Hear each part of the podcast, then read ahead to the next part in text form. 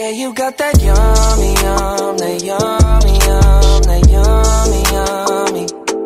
Yeah, you got that yummy, yum. Olá, pessoas e ouvintes, bem-vindos a mais um podcast. Eu sou o Carlos e qual desses dois aqui é mais clássico? Alien 1 ou Alien 2? Fala galera, eu sou o Negão e graças a Deus eu vivo no mesmo país que a criatura do Lago Negro. Fala galera, aqui é o Rafael. Pra mim, o único clássico universal é Halloween. Fala aí, rapaziada. Aqui é o Afonso 3D. E Exorcista é o verdadeiro filme de terror que assustou e borrou a cueca de todos os adolescentes dos anos 90 e 80. E galera, hoje a gente vai falar dos clássicos do terror, mas calma, calma, calma. Antes de começar, a gente tem os recadinhos, os e-mails e os comerciais, como vocês sempre sabem. Então, pegue seus fones de ouvido, conecte no seu aparelho, aumente o volume, porque tá pra começar mais um.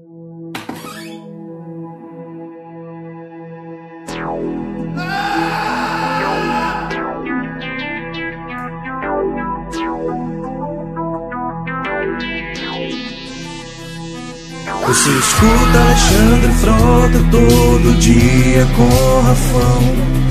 Ono da Xuxa com carinho negão. Ouve o creep, ouve o creep, ouve o creep, ouve o creep, ouve o creep, ouve o creep, ouve o creep. Mari Fefe dão hate em filme. E vi João acham legal. Ouve o creep, ouve o creep, ouve o creep, ouve o creep, ouve o creep, ouve o creep, ouve o creep. Nossos episódios são uma merda. Uma merda! Nossos episódios são uma merda. Nossos episódios são uma merda.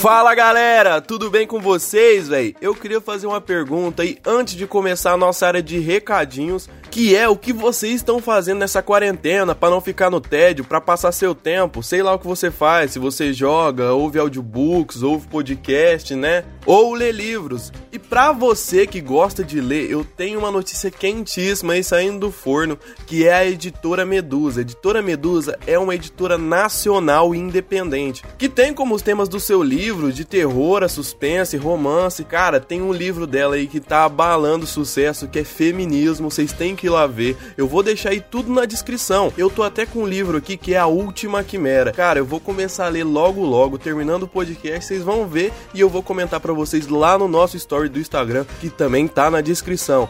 Então vão lá, cara, dá uma olhada na editora Medusa que tá topíssimo, hein? E galera, junto com o comercial, a gente vai abrir um quadro novo aqui que é o Jabá do convidado, alguma frase do convidado. Então vai, Afonso, fala alguma coisa pra nós. Que isso, cara, maravilhoso. Obrigado aí pelo convite. Lembrei de boas histórias aqui, lembrei de, de bons filmes. Foi muito bom, prazerzão, galera. É, espero que esse episódio seja um sucesso aí entre os ouvintes. É, espero que eu não seja muito gongado nem muito xingado nos comentários aí. Por favor, galera, peguem leve aí comigo aí. E, pô, quem puder aí, cara, me seguir aí nas redes sociais, arroba Afonso3D. Em todas as redes, eu, ó, eu, eu gosto mais é do Twitter mesmo. Eu faço mais bagunça no Twitter. Mas tô lá no Instagram também postando um monte de coisa bacana.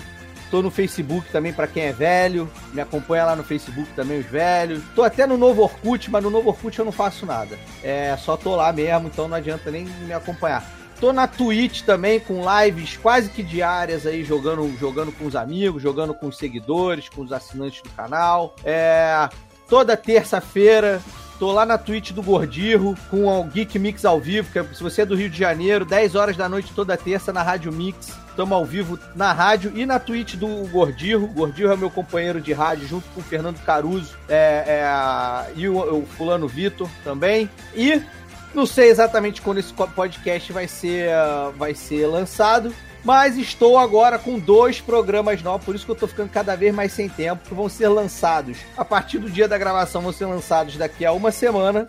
Então não sei se o podcast vai sair ou depois. É, mas daqui a uma semana estarei com dois programas ao vivo, dois, é, dois talk shows ao vivo na Twitch. Um deles é o Live Show, que é live como se fala em português, L-A-I-V-E, Live Show. Então é twitch.com/barra live show. E também na Terra Leste, que eu sou sócio de uma, cerveja, de uma, de uma cervejaria, que é uma, também uma empresa de experiência medieval, que é a Terra Leste. Então, ó, twitch.tv barra Terra Leste. Também vai ter um talk show nosso lá, um talk show medieval, com temática medieval incrível, com muito humor. E o live show é variedades nerds também. Eu só falo de nerdice porque é o que eu sei falar da vida. Muita coisa aí, muita produção de conteúdo. Se você não anotou nada, não tem problema, mas só me procurar. Digita Afonso 3D no Google, que é mais fácil. Que aí você vai achar tudo que eu faço. Obrigado, gente. Brigadaço pelo convite mesmo, assim. Foi maravilhoso, cara. Foi muito legal. Gostei muito de gravar.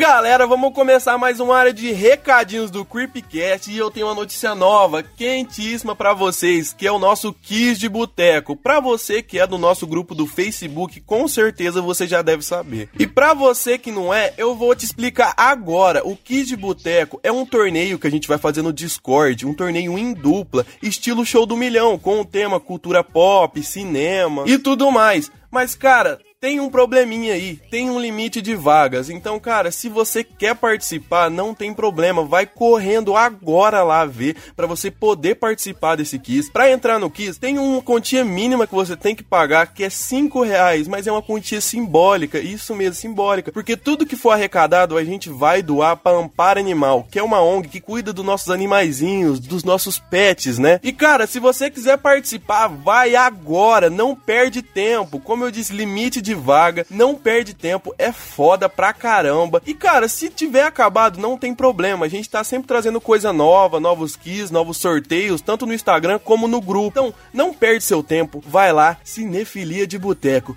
o grupo do Creepcast.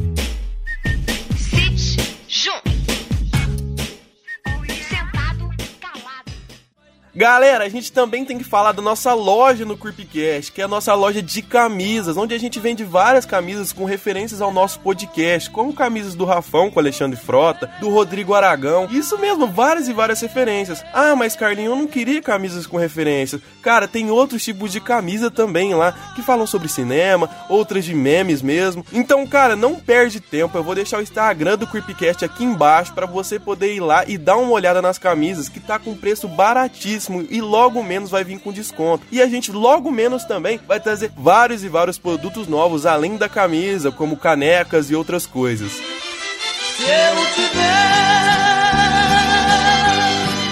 duas camisas e alguém chegar com frio, uma eu darei. Galera, vocês sabem do que eu vou falar agora, que é a Delícias da Maria Paula. Cara, se você não conhece, você é de Paranaíba ou região, isso mesmo, Mato Grosso do Sul, a Maria Paula, ela é uma confeiteira que faz uns docinhos ótimos, maravilhosos, com preço baratíssimo, desde docinhos de leitinho, a taças de chocolate e tem várias outras coisas que ela também faz. Por exemplo, se for na Páscoa, tem os ovos. Se for no Dia das Mães, a Maria Paula faz uns docinhos especiais e se for seu aniversário, rapaz do céu, fica ligado, cara, muito, muito bom mesmo. A Maria Paula, ela é uma confeiteira excepcional, ela sempre tá trazendo coisas novas pra renovar. E não é esses docinhos aí que você pede lá por 20 reais e vem três, aquela miséria. A Maria Paula, ela sabe o que faz, ela sabe mesmo. Então vão lá, o que que vocês estão perdendo tempo? Delícias Gourmet da Maria Paula, vai estar tá aqui na descrição, assim como o nosso grupo Cinefilia de Boteco. E galera, hoje tem a leitura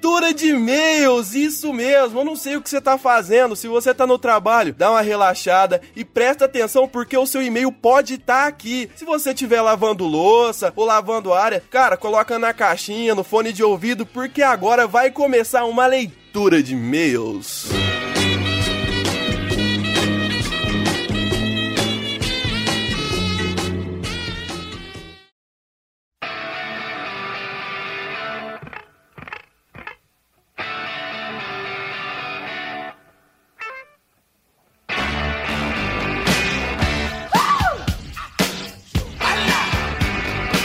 Pessoal, pessoal, a gente vai começar a nossa leitura de e-mails e quem vai começar lendo aqui é o Rafão. Então chora na viola, Rafones. Fala galera, vamos começar aqui a leitura de e-mails. Primeiro e-mail de Lorena Reunier. O que vocês acham de James Wan como diretor de terror? Vocês acham que ele devia ter seguido ah, o estilo de Jogos Mortais nos outros filmes? Bom, eu acho que não. Eu acho que ele criou um gênero quando ele fez os Jogos Mortais. Ele criou o Torture Porn. Ele não quis ficar preso nisso. E depois ele foi pra outros lugares, fez filme de herói, fez Velozes Furiosos e acabou gerando o Invocaverso, que é outra franquia gigantesca. Ele reviveu outro gênero, que era o de assombração, que tava meio morto. Então, é um cara que transitou muito bem aí. E nos últimos anos, ele é um dos maiores diretores de terror, se não for o maior. Porque ele sabe muito bem usar o marketing a favor dele e, e faz muito bem o que ele se propõe. Mano, eu acho que o James Wan criou dois gêneros, você falou, que é o Torture Porn e também criou o Jumpscare Porn, que é puta que pariu, cheio de Jumpscare, Como mano. você falou, é uma definição muito boa do jumpscare mesmo. Sim, sim, mano, mas tipo assim, eu não tenho nada contra o James Wan, tá ligado? Tipo, eu talvez eu tenha o- o- contra as coisas que ele produz, mas o que ele dirige geralmente eu gosto. Aquaman eu curti, Invocação do Mal 1 e 2 curti, não sei se nem se eu dirige o 2, os Insídios eu curti também. É que agora ele vai mudar pra outra vibe, tá ligado? Tipo, a maioria dos diretores de terror, ou o cara gosta muito de terror, ou o cara quer ficar muito famoso pra ir pra outro gênero. Eu acho que o James Wan foi isso, tá ligado? Ele conseguiu fazer isso, foi tipo pra uma das franquias que mais consegue dar dinheiro, que é Velozes Furiosos. E depois ele fez melhor ainda, que foi dar um bilhão de dólares pra DC. Então, mano, e agora ele tá, tipo, o pessoal viu que ele pode fazer filme de herói. Então ele vai pra outros gêneros, cara. Porque, mano, terror é um gênero muito que tem só muito preconceito, tá ligado? É muito difícil um, um diretor ser reconhecido como bom no terror, tipo assim. Pro, pro terror pode ser bom, pra outros gêneros ele não vai ganhar um Oscar, não vai ganhar um, um Globo de Ouro, um, um, um Cannes, tá ligado? Então, eu acho que a maioria dos, dos diretores sonha em ganhar um bagulho desse. E não seria diferente do James Wan, então ele pode aproveitar outros gêneros agora. Mano, eu não acho ele um diretor genial e nem nada, mas ele fez bastante coisa, ele fez muita coisa boa. Como o Invocaverso, tá ligado? O Invocaverso não, o Invocação do Mal 1 e 2, tá ligado? Que depois tem seus derivados e, tipo, os filmes são horríveis. A Maldição da Chorona, A Freira, e agora parece que vai vir um Homem Torto. E também tem o Invocação do Mal 3, que não é dele, mas pelo hype de todos os outros dois, cara, mano, pega totalmente a vibe. Tem o Aquaman também, que ele dirigiu, cara, e que é um filme que eu gosto parcialmente, mas tem algumas partes ali, mano, que os vilões eles parecem mais personagens de Tokusatsu do que realmente um filme de herói. Mas sim, mano, ele é um diretor que fez muita coisa boa, ele errou em muita coisa. Jogos Mortais, ele fez o primeiro, que é o único bom, e depois, mano, pra mim a franquia ela foi, tipo, só decaindo dali pra baixo. Mas ele fez muita coisa boa sim, tá ligado? Fez muita coisa boa e eu boto fé aí que ele pode fazer até mais. E ele fez também o Velozes Furiosos, né? Eu não curti tanto, não. Bom, eu acho ele genial sim, porque tudo que ele se propõe a fazer ele faz muito bem. Ele fez os Jogos Mortais e conseguiu gerar um, um gênero. E depois no Invocaverso ele trabalha com o jumpscare, mas tudo que ele se propõe a fazer ele faz muito bem. Então, pra mim ele é genial, eu acho ele meio clichê, não é dos meus favoritos, mas eu reconheço o cara. E fica aí a promessa que a gente vai fazer um podcast separado sobre Jogos Mortais e sobre Invocaverso, porque não dá pra falar tudo junto. E é isso aí. Isso aí, agradecer a Lorena por e-mail, continue mandando e-mail pra gente, que a gente vai abrir uma brecha, não em todos, mas a gente vai tentar ler seu e-mail, continue mandando e-mail pra gente. Meu nome é Bruno Henrique, eu tenho 14 anos e eu gostaria que vocês fizessem uma análise do filme do Chuck e do Shin Godzilla. Um abraço, dois pontinhos e um trezinho. Mano, por causa do hype em Kong vs Godzilla, mano, eu vi vários filmes aí, diversos filmes, mano, e, e tem alguns que são muito bons, tá ligado? O primeiro filme do Godzilla, ele tem um conceito todo atrás dele que eu acho muito foda, maior até que do King Kong. O primeiro King Kong é muito bom também, tá ligado? Os novos aí, eles têm alguns legais e alguns ruins, mas nada que se comparem ao primeiro Godzilla e primeiro King Kong, tá ligado? Já o Chuck, mano, o Chuck ele tinha aquele bagulho lá de ser voodoo e tudo mais no primeiro filme. Nesse novo eles trouxeram uma vibe totalmente diferente disso, né? Ele era algo mais robótico ali, né? Ele tava mais bufado. Pra mim ele ficou bem mais bufado porque ele controlava ali brinquedos e outras coisas. E eu curti pra caramba o reboot, eu achei bem legal. Não achei melhor que o primeiro, mas eu achei que tá ali no mesmo patamar, sabe? Porque o primeiro filme do Chuck é bom, o segundo é legal e, cara, depois eles só caem, tá ligado? Tem a noiva do Chuck, tem um filho do Chuck, tem a puta que pariu do Chuck, nossa, pelo amor de Deus. Quem não gostou de King Kong vs Godzilla já morreu por dentro, tá ligado? Ele é feito pra criança e deu muito certo. Eu curto esse Chuck da Alexa aí, que é o Chuck tecnológico, acho legal a pegada que eles deram, mais realista. E é mais uma franquia que a gente tem que falar aí. Chuck é eterno, é clássico. Tem os três clássicos, tem derivado, tem remake, vai sair série. Então a gente vai ter que pegar pra destrinchar aí a franquia inteira em um, em um pod, porque não dá pra, pra resumir muito. Eu adoro Chuck, já assisti um milhão de vezes, tem um bonequinho, cacete. E sobre o Shin Godzilla, eu particularmente não vejo muito, eu vi só os filmes é, clássicos do Godzilla, americano e tal, então eu não tenho, tenho quase nada de base do. O Shin Godzilla deve ser os filmes japoneses dele, então eu não manjo nada disso aí, cara. Mano, Shin Godzilla, eu, tô... eu tava fazendo uma maratona, mas eu parei. Mas eu acho que vou retornar, cara.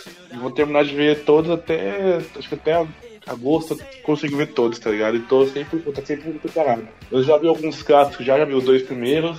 Vi a Guerra dos Monstros. Vi Godzilla versus o.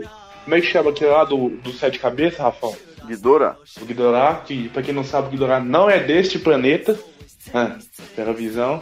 E viu é sete não, porra, é, é três cabeças, pô. Ah, é, eu falei errado. O Ghidorah e viu os dois Godzilla vs King Kong antigo, japonês e americano, mano. Mano, é Shin Godzilla foda pra caralho, tá ligado, mano? Godzilla, o maior.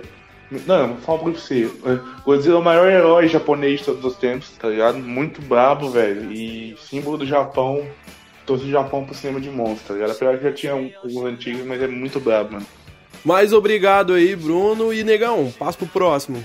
Mano, vou ler o e-mail aqui do Thiago Silva Ferreira. Façam sobre filmes de terror muito trash, tipo Verdade ou Desafio ou Stuff. Já Desafio, pra quem não sabe, é o famoso Tour Dare, que já passou no Defeira Violenta, e é uma merda. É sim, a gente tem que falar de muito trash ainda, cara. Brain Dead, Reanimator, é, The Fog, The Stuff, tem muita coisa pra falar. Falando em trash, a gente precisa gravar ainda sobre The Burning, A Vingança de Cropsy, que é um classicaço, assim, do, do trash, é, nesse- nessa pegada de terror de acampamento, de Jason.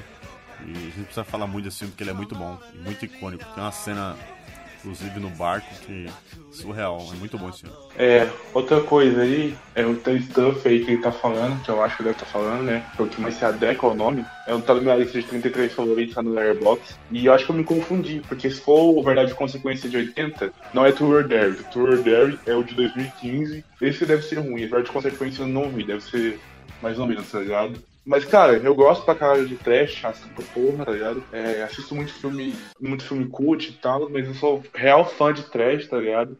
Inclusive, isso tá me afetando, porque eu vi um filme esses dias aí, que eu até postei no, no Insta, que é o Rente a Pau, e aí eu fiquei, dei duas, três e meia, tá ligado? Que o filme é bom pra caralho, mas o cara demorou uma hora e 36 minutos pra matar alguém, e eu fiquei falando assim, porra, essa porra não é terror, é drama, tá ligado?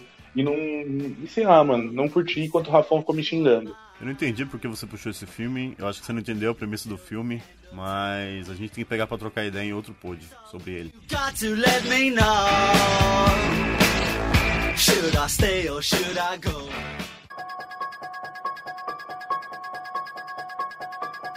Então, galera, pra começar o podcast, eu queria definir o que é um clássico pra cada um de vocês, entendeu? Como é, qual a definição de vocês de clássico e a partir de qual época, de qual data, entendeu? Porque eu tive esse assunto com o Rafão hoje, que é, para alguns poderia ser o caso universal, para outros poderia ser os anos 80, 90, mas pra cada um de vocês, o que é um clássico? Bom, então, vou, vou me meter aqui.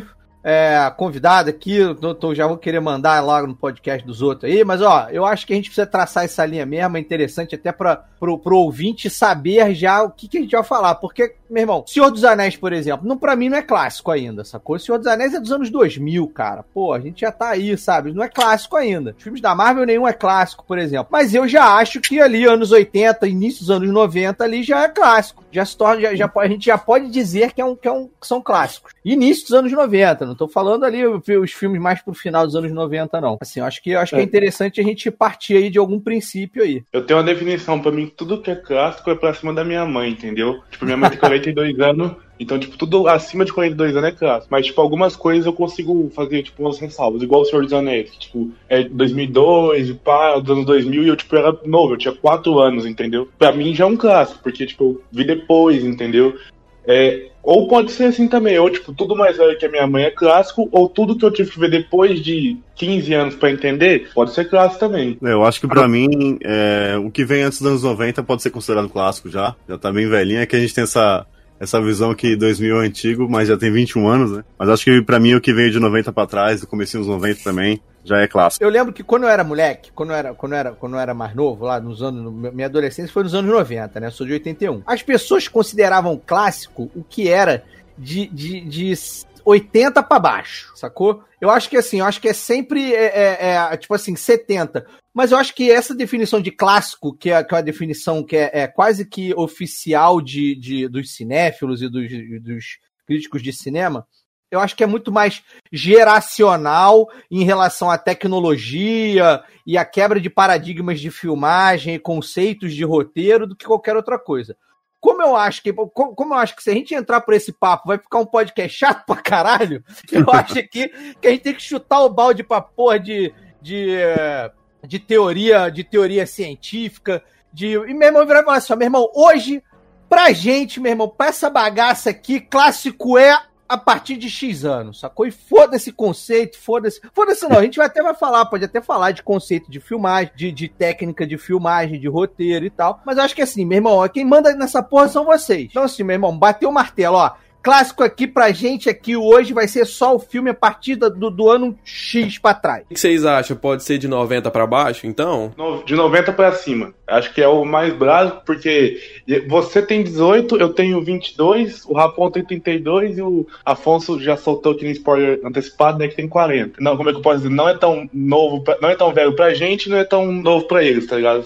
Dos anos 90 pra cima acho que tá da hora. Peraí, pra cima Pra ou pra baixo, baixo? pra baixo? Pra baixo, pra baixo, pra baixo, isso. Então só vamos, só, só vamos, mano. Pra quem assistiu Paixão de Jonah Dark, mano, qualquer coisa é boa.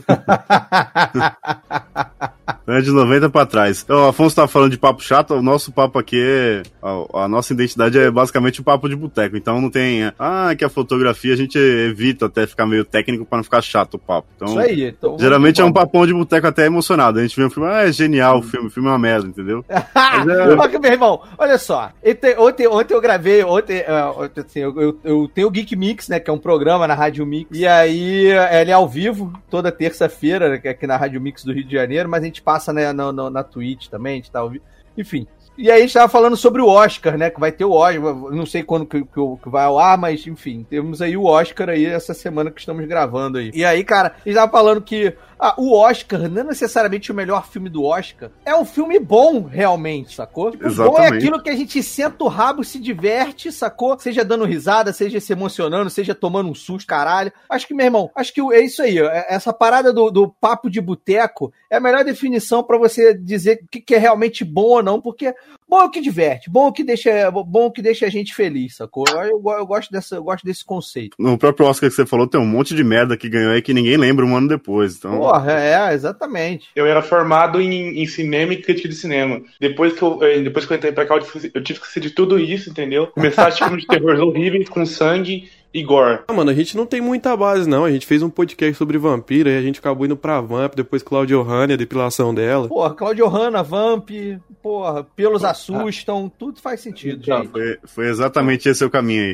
Então, vamos puxar uma, uma pergunta básica. Puxa aí, então. qual, é o, qual é o maior clássico pra você, pra cada um aí? Porra, começar eu com quero, eu quero ser o convidado, último. Eu convidado. quero ser o último. Ah, então eu vou puxar o primeiro, que eu já acho que até citei na minha frase. Pra mim é Halloween, o maior clássico de todos os tempos, o melhor filme. Eu acho que o, o Slasher foi batizado e criado pelo Halloween. Nada chegou perto da, da- da genialidade do Carpenter naquele filme. É, a igreja é a base de todo Slasher. Criou regras mesmo sem saber. Até mandei no grupo um dia, esses dias que o cara tava comentando que Halloween era genial, que não sei o quê. E aí eu vi um documentário sobre o Halloween que o, o Nick, né, que fazia o, o Michael, ele perguntou pro, pro Carpenter. Mas qual é a motivação dele? O que que o Michael tem que fazer? Ele falou, ó, o Michael, ele vai andar daqui até ali. É isso que ele faz. Ele criou um, um, um ícone, criou uma base, criou um gênero de filme, fazendo, tipo, da cabeça dele ali, tudo... A genialidade é dele, entendeu? Nada foi premeditado e virou o que virou. Então, pra mim, a base e, e tudo que eu acho de clássico vem de Halloween. É, eu vou. Eu não vou. Eu consigo decidir, mas eu vou falar meu top 3, começando pelo primeiro,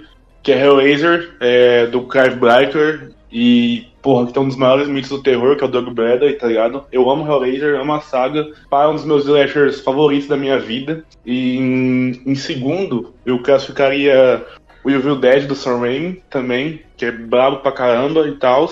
E em terceiro, cara, eu acho que seria ou acho que vai ser Leprechaun, tá ligado? Que é o primeiro slasher comédia que eu lembro, que eu curto pra caralho, mano. Mas em primeiro lugar, tipo, acho que é Hellraiser. Tipo, é foda pra caralho. Na época o pessoal não sabia classificar, como classificava ele, se slasher como outra coisa. E infelizmente a saga foi destruída pela, pelo cinema, entendeu? E mas é muito foda, mano. Hellraiser é muito brabo. Mano, eu não vou fazer rank nem nada, porque eu vou falar de dois e eu gosto demais desses dois, que é Eles Vivem e Evil Dead 2, que são clássicos. Não tem quem gosta de terror e escuta a frase groove e não lembra do Ash. Tem Ash vs Evil Dead aí, que é uma série foda, apesar de ter sido cancelada. E Eles Vivem do Carpenter é um puta filmão do Carpenter, é um dos meus preferidos, mano. Eu amo demais esse filme, o que eu absorvi dele, mano. Nossa, é muito foda. Ótimas, cara. Galera, galera arrebentando aí. Eu vou mais fundo ainda, cara. Vou fazer também um, fazer um top 3 aqui. Cara, acho que Psicose do Hitchcock é um classicalhaço. É um classicalhaço, assim. Eu acho que.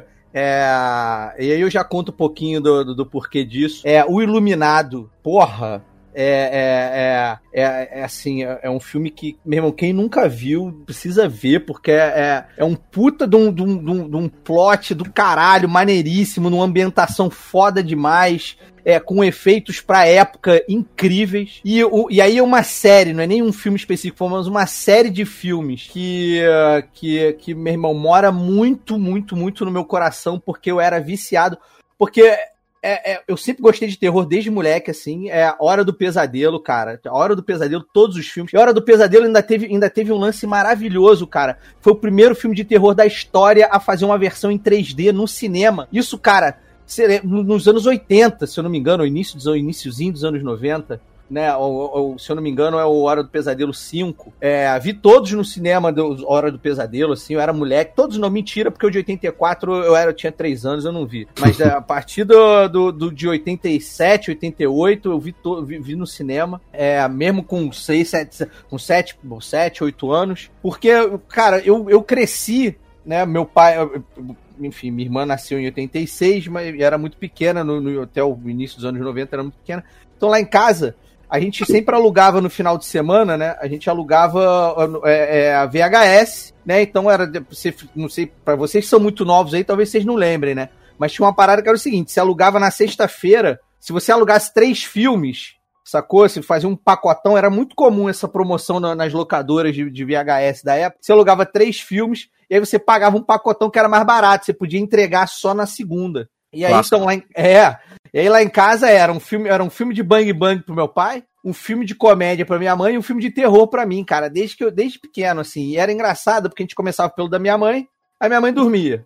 A gente aí a gente via, ia ver o do meu pai, via o bang bang, meu pai dormia. Aí depois que meu pai e minha mãe dormiam, eu botava meu filme de terror e ficava até uma e meia da, uma e meia da manhã assistindo. Filme de terror com 7, 8 anos de idade. Não sei como é que eu não cresci perturbado, né? Ou sou perturbado e me nego. Naquele VHS, anos 80, imagem sujona, TV quadrada. É, exatamente, cara, exatamente, assim, cresci vendo todos esses filmes, cara, sexta-feira 13 eu não citei porque era no top 3, Mano, eu gosto demais de Hora do Pesadelo, apesar de ter se perdido na franquia, nos outros filmes e tudo mais, mas eu gosto pra caramba. Eu gosto de Sexta-feira 13 também, mas eu acho ele muito inferior aos outros, tá ligado? Acho muito inferior a Halloween, a Hora do Pesadelo. Até porque tem que pensar, né, velho? Como é que uma velha daquela consegue tacar um corpo de uma janela? Sim, cara, a gente é, é licença poética, porque o, o cinema nos anos 70, 80, ele era, ele, ele era meio lúdico. Então o terror, inclusive, era meio lúdico, né? É, lúdico no sentido de, cara, é, é, pessoas normais fazi, fa- é, fariam coisas que.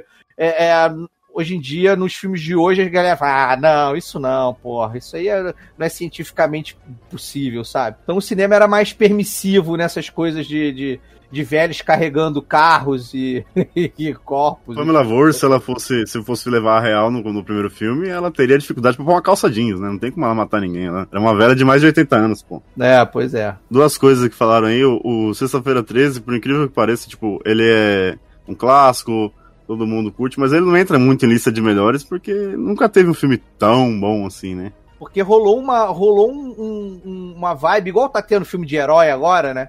Nos anos Sim. 80 era filme de, era filme de terror.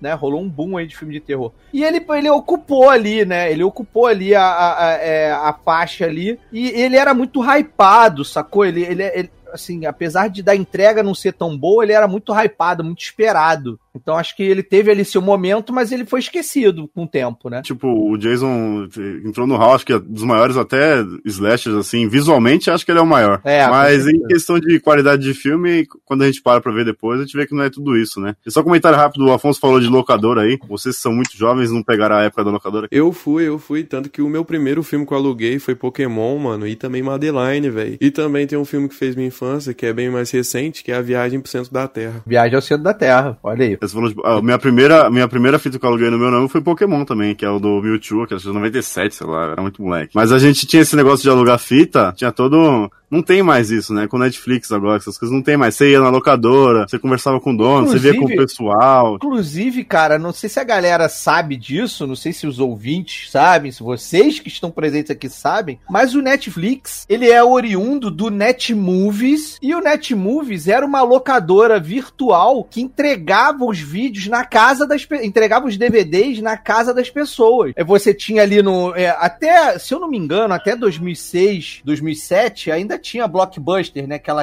aquela, locadora lo- locadora famosa que comprou várias outras locadoras pequenas. E aí ele depois a Americanas comprou a Blockbuster. Então você ia dentro da Americanas e tinha uma Blockbuster, né? Que era locadora de, de DVD. A Blockbuster começou como locadora de VHS, você vê tanto, tanto que você vê no filme da, da, da Capitã Marvel, né? Que, que ela cai Sim. lá no, no- Ela cai numa locadora e tal. Mas enfim. E aí, cara, é, a Net. A Net o- a- a- a Netflix era a Netmovies, que era uma, era uma startup nos Estados Unidos que chegou a operar, no, pelo menos no Rio de Janeiro em São Paulo, capital, né, nas capitais, chegou a operar é, é, como, com essa entrega de, de, de DVDs em casa. Então você entrava no site deles, fazia seu cadastro, pagava via cartão de crédito os filmes e eles entregavam na sua casa.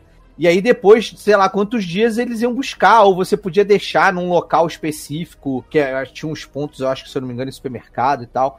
Então esse foi, o- esse foi o início. Aí a Netmovies acabou virando a Netflix. É, exatamente. Eles evoluíram, eles evoluíram pra, da Netmovies pra Netflix pra ficar só com filme online. Tem um documentário na, na Amazon sobre só sobre videolocadora. Procurem lá que é muito bom. Desde o começo dos anos 80 até a falência, mas era tudo meio braçal, assim. O que o Afonso falou da, da Blockbuster, quando ela chegava era um tormento, assim, porque ela chegava, ela tinha um padrão meio que de, de ser gigante e tal, de, Uhum. de estética. E ela engolia todas as pequenas, mas, tipo, cara, é surreal, é muito bom, assista esse documentário. E o que eu tava falando, tipo, a gente chegava na, na locadora e todo esse ritual que a gente tem da Netflix de procurar três horas pra achar um filme, a gente passava na locadora pra alugar alguma coisa. Então, tipo, você conversava com o dono, conversava com o pessoal, você fazia amizade na locadora. Então era um, É, era um ambiente muito legal, assim, pra quem gostava. Até de jogar videogame também, tinha, tinha game e tal. E meu sonho era trabalhar na locadora. E aí quando Uma eu. galera. Uma Uma galera. né? galera que queria. Você trabalhar em locadora era, uma, era, um, era um emprego maneiro, cara. Sim, você conversar, por, você conversar sobre filme o dia inteiro, assistir filme ganhando dinheiro era, era surreal. E aí, quando eu fiquei maior, que eu podia trabalhar, as locadoras começaram a falir. E aí, meu sonho, meu sonho foi enterrado. Eu tenho uma história muito doida de quando eu fui na locadora, eu era bem pequeno e eu já tinha visto todos os filmes do Pokémon e eu queria ver alguma coisa nova. Aí beleza, minha mãe ficou me esperando lá na frente e eu fui procurando DVD, eu fui pro fundo, fui pro fundo, fui pro fundo, até que eu achei uma salinha. Aí eu peguei e entrei. Aí quando eu entrei, eu estranhei, porque eu nunca tinha visto aquilo lá. Aí eu fui, peguei dois DVD assim, eróticos, tava na mão e minha mãe me caçando. Aí ela viu lá eu com aqueles dois DVD e ela começou a gritar na loja inteira. Era área de Sim. Cara, era muito engraçado. Tinha uma locadora, eu sou de Petrópolis, né? Nasci lá, nasci em Petrópolis, morei lá muito tempo antes de mudar pro Rio. E aí lá em Petrópolis tinha uma locadora perto de casa que o- os, os filmes pornôs ficavam em caixas diferentes. E se você, se você pedisse, né, pra, por causa da vergonha e tal, se você pedisse, eles tinham caixas extras de outros filmes, né? Tipo, eh, pra você botar o pornô dentro de outro filme pra ninguém ver que você tava levando pornô pra casa.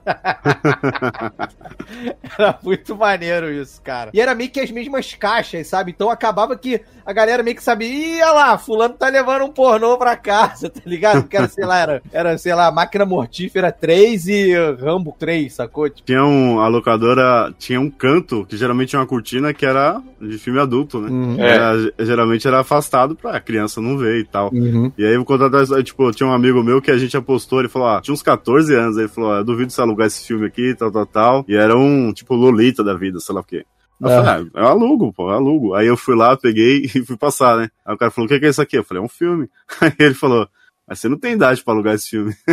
É. Aí eu fiquei, tipo, eu fiquei, tipo, todo encabulado assim e tal, aí eu devolvi a fita, né? Aí eu falei, ah, quando eu fizer 18 anos, a primeira coisa que eu vou fazer não vai ser tirar a carta. Eu vou vir aqui e vou alugar esse filme. Aí virou uma piada, tá ligado? Caraca, Sim. questão de honra, né, Questão cara? de honra.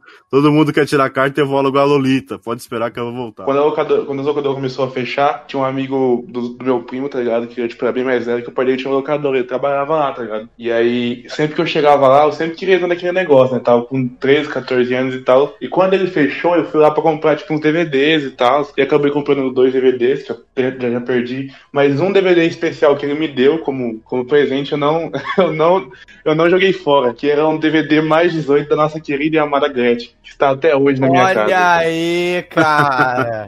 Olha, cara, isso é relíquia, hein? Isso é relíquia. Espera, espera daqui uns 20 anos essa mulher morrer que tu ganha um dinheiro com esse DVD aí, cara. É, Vale ouro. Quem tem coragem de ver o da Gretchen, vê qualquer coisa, qualquer filme de gore, aí você vê. É isso aí. É complicado, viu? puxar um negócio aqui, que o Rafão falou assim que sexta-feira 13 não é, tipo, forte e tal pra ser clássico, mas, mano, o meu clássico, meu top 1, que é Hellraiser, cara, é o, tipo, acho que talvez seja o pior, tá ligado? Porque ele teve dois filmes bons, o Pinhead, tipo, é conhecido e tal, mas ele é menos conhecido que o Jason, que o Chuck, que o Fred, que o Michael Myers, que o Leatherface, tipo, é é classe B de slasher, e, e, tipo assim, a fanbase dele é muito pequena, mano, então, tipo assim, eu acho que talvez não, não dá pra classificar, mano, eu acho que o Jason é top 1 de slasher, tipo, top 1 de classe, tá ligado? Tipo, É, ele, ele tá na mais. cabeça das pessoas, né, cara? Ele teve. o- os filmes de Sexta-feira 13 tiveram, tiveram muita, muita, é, é, muita mídia, né, cara? Muito marketing em cima, assim. É, eu nem, nem Sim, lembro sim. qual é o estúdio, assim, mas eram, mas eram filmes que tinham. Que tinham muito dinheiro, assim. Eram filmes com. É, lógico, né? Muito dinheiro em comparação à, à época, né? Sim. A gente É, pode ver na televisão, tipo assim, na, na SBT já passou todos os. Tipo, sexta-feira 13 1, não, sexta-feira 13 2, o 3, o Vai pro Inferno, o Vai pra Nova York, o- até o Jason X já passaram. Eu lembro, de, eu lembro de ver na SBT que eu, tipo, ficava, virava noite, tipo, assistir filmes de terror, escondido da minha avó. Eu lembro de ver o Hellraiser 1 só, entendeu? E, tipo, aqui no Brasil, o pessoal não é muito chegado nele, no Pinhead e tal. Ele é mais conhecido na gringa e tal.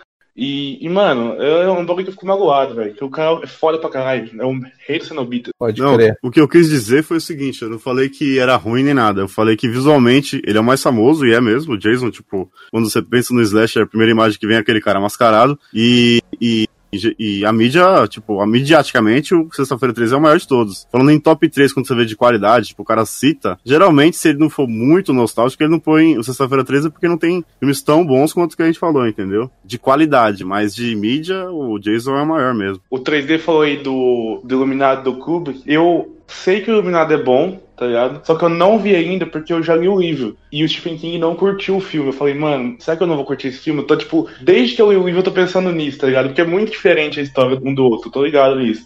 E eu não vi ainda. E eu preciso ver, tá ligado? Que é um filmes de terror grande, grande clássico eu não vi ainda. É, cara, eu acho que é um must see, assim, cara. Acho que é uma parada que as pessoas precisam, que, principalmente quem gosta do gênero, precisa ver.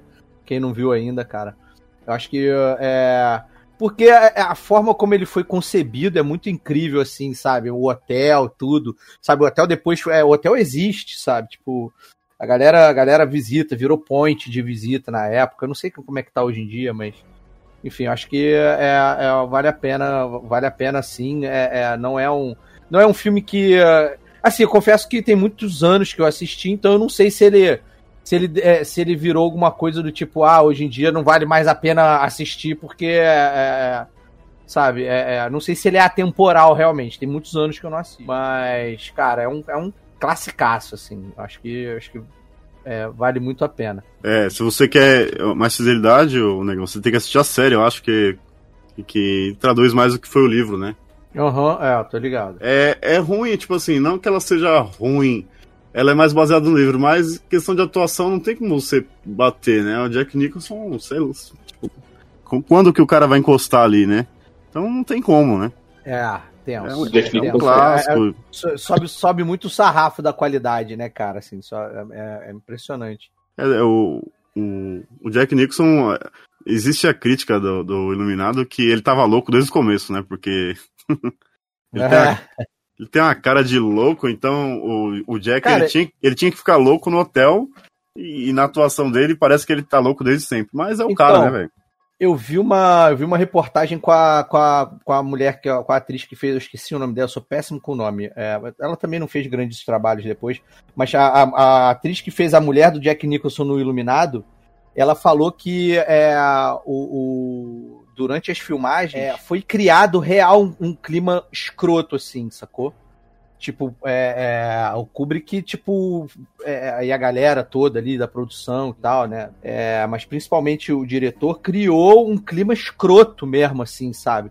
E ela, ela, ela conta que ela é traumatizada até hoje mesmo, assim. Ela, é- ela é real traumatizada, com pesadelos e tal, até sei hoje. quantos anos tem o filme, nem me lembro de que, qual é o ano certo do, do filme aqui. É de 80. É de 80, né? Uhum. Então, passaram-se aí 40 anos e a mulher, cara, ainda traumatizada com a parada, assim. É, pesadaço, assim, coisa pesada, assim, de, de, de, de- que hoje em dia, a, a mulher mesmo fala na entrevista que hoje em dia é, é, jamais seria permitido ou, ou- ou co- concebido que um, que um set de filmagem fosse tão tenso, sabe? É propositalmente Sim. tenso, sacou? Foi, foi, foi, foi um ato, foi um ato consciente, sacou? De se tornar um clima escroto para que todo mundo ficasse realmente paranoico e, e, sabe, e, e com medo daquilo. E, e a galera fala que o Jack Nicholson meio que, que surtou mesmo, assim, sabe? Tipo, você vê, tem entrevistas te- do, do pessoal de produção e tal, que o Jack Nicholson, tipo, ele, é- meu irmão, ele, ele entrou tanto no personagem, sacou? Que ele não conseguia sair, assim, que ele tava realmente meio, meio pirado, assim. É um filme bem, bem angustiante em alguns momentos, cara. Pense você muito, muito, muito implorar. Então eu vou soprar. Eu vou bufar. E sua casa derrubar. O Jack Nixon é sempre louco, por isso que ele foi. Por isso que eu boto ele, tipo, top 1 Coringa, tá ligado? O cara sempre vai ser doido, sempre vai ser o, do... o joke, tá ligado? Talvez o único que chegue perto dele é o Mark Henry. Desculpa aí o Carinho que é fã do, do outro lá, do Hit Ledger, mas não tem como, mano. Jack Nixon é, tipo, crazy, tipo, sempre foi, tá ligado? Loucura, vai no jogo do. Jack Nixon tá com 79 anos, vai lá no jogo do Lakers xingar o pessoal, tá ligado? Velho foda. E, e, mano, você tá doido, mano. O cara é foda pra caralho. É a Shirley Duval que o, que o Afonso tava Shirley falando. Duval, ela, Shirley ela, ela, nas cenas que ela tá gritando ali assustada, geralmente ela tava assustada mesmo. Já tem entrevista que ele falou e tem, tem documentário, ela, ela realmente tava meio em choque, assim. Tanto que você vê na atuação dela que ela tá bem assustada. Não tem como levar um nível de, de atuação, porque ela tava. Eu nem sei como ela entrou naquele estado de, de, de choque, assim, pra, sabe? A cena do Machado e tal, ela tá bem. Ela tá bem. Como é que diz? Bem assustada mesmo, né? Com tudo aquilo. Sabia que ela tem empresa no Brasil? Ela tem empresa? Tem aquele, aquela empresa de vinho lá, o vinho Dom Valve. Nossa Eita! senhora. Eita, ferro. Tava Cala a boca, demorando. cara, vai dormir, porra. É, é outra coisa também que outro cara que fez o, o Joker também, que é o Jared Leto lá, o pessoal ficava falando que ele entregava rato pro pessoal, é coisa louca, né, mano? Acho que o- é o papel mesmo, é o... Não, então, tem O- alguns, tem alguns, alguns atores, né, que, que se imergem tanto no personagem que, que, que a coisa se confunde, né, cara? Eles acabam confundindo ali a, a, a realidade. Eu acho do caralho pra. Porque assim, se você for parar pra pensar, o. o o Heath Ledger lá quando, quando encarnou o Coringa, né, cara? Irmão, ele fez um, ele fez um, ele fez um laboratório, né, que chama quando um ator, quando um ator vai pesquisar bastante assim, ele fez um laboratório que ele se trancou e a, e os- e a galera, assim, depois ele até se matou e tal, ninguém sabe dizer exatamente por quê, ele tava em depressão e tal. Mas o- é, as pessoas também comentam, cara, que ele realmente, cara, ele realmente virou uma pessoa, ele virou outra pessoa na, na, na época que ele tava estudando pro filme e durante as filmagens, assim. Que ele era uma pessoa realmente é, é, é, muito parecida, ele se misturou um pouco, né, com, com, com o Coringa ali, ele assumiu realmente aquela identidade ali do Coringa. Né, tem muitos atores, Sim. assim, o, o, o, lá, o, o Christian Bale, né, cara, é um que a gente sempre zoa, né, cara, que o cara vai do 0 a 80, né, o cara vai de, de hiper forte de Batman até super magro naquele filme lá das Minas, lá, até gordão, sabe, é um cara que, meu irmão, Não vai. tipo, cara, que o cara mergulha mesmo no personagem. Essa galera é muito doida, assim, se doa muito, né, cara? É o filme do. O filme do Christian Bale é Operário, né? Que ele fica magrão pra caramba. Isso. Isso, é. maquinista, maquinista. Inclusive, Maquinista, é, maquinista, maquinista. maquinista, é. Tem o, o Jim Carrey, né? Quando ele fez o Mundo de Andy, ele entrou no, no Andy Kaufman lá, ele ficou, tipo, é, um bom tempo como Andy e, e era insuportável. Tem, tem até um filme sobre isso, né? Um documentário sobre a época que ele tava gravando, que ele literalmente virou o Andy Kaufman, assim, de falar com os pais dele, que ele já tinha morrido, né? De falar com os pais dele. Pra quem manja um pouco de Andy Kaufman, é, tem todo um contexto, assim, mas ele, ele ficou todo xarope na época e, e era insuportável conviver com ele, assim, a produção, a direção. É, mas aí tem que manjar um pouco do contexto do Andy Kaufman e demora pra, pra falar. O Michael Jackson, ele ficou encarnado no papel, ele saía maquiado do, do, do estúdio, cara. Isso Ele saiu maquiado a vida inteira. Caraca.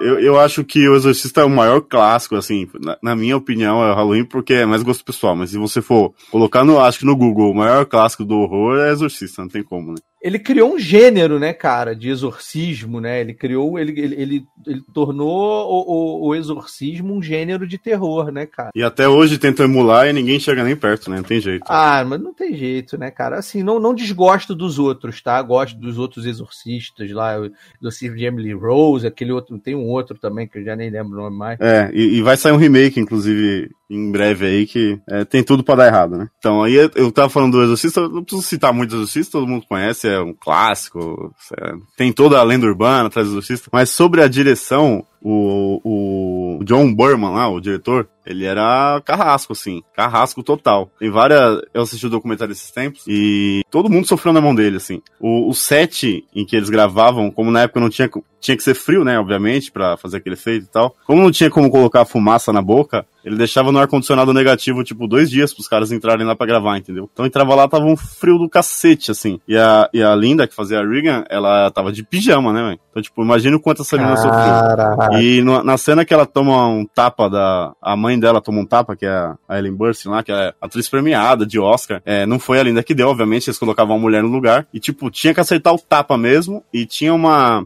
Tipo um, um gancho pra puxar ela no chão pra dar um impacto mais forte. Na primeira vez ela caiu e já se machucou do tapa. Que E aí isso, o... cara. tinha um cara que era o faz tudo do, do diretor lá, que ele fala, meu, eu fiz a primeira vez, achei forte, só que, é, tipo assim, ela reclamou na hora, né, tipo, o que que vocês estão fazendo e tal, só que o diretor falou, tipo, vai lá e faz mais uma vez, só que puxa mais forte. Que E aí, isso, velho? Tipo assim, ele puxou e acho que ela trincou costela, um negócio assim, tipo, cara, surreal. Ele deu um tranco na mulher que, tipo, zoou ela, tá ligado? A cena da cama também, que, que ficava pulando também, machucava, porque tinha que prender a Regan na cama, e ficava, tipo, a cama pulava muito e machucava as costas dela. E na cena do padre, que ele chora, que quando o, o padre morre na escada lá, tem um padre que chega e chora que era amigo dele. E aí o padre começa a chorar, e o padre era um padre mesmo, ele não era ator. Então, tipo, ele chorou lá e tal. Aí o, o- cortou a cena, o diretor encostou nele e falou: Meu, não quero, não- você não tá com emoção nenhuma, morreu o seu melhor amigo. Aí ele, não, não sei o que. Ele deu um tapa na cara do cara, velho. O cara chorar. E aí a cena que ele fez, ele fez chorando re- realmente, tipo assim. Ele chorou porque ele tomou um tapa no rosto, entendeu? Então ele tava emocionado, tipo, fazendo a cena porque tinha apanhado. E ele tinha uma arma no set, cara. Uma arma mesmo, de verdade. Ele dava tiro pra assustar o pessoal. Pra, tipo, entrar no, no estado da cena, entendeu?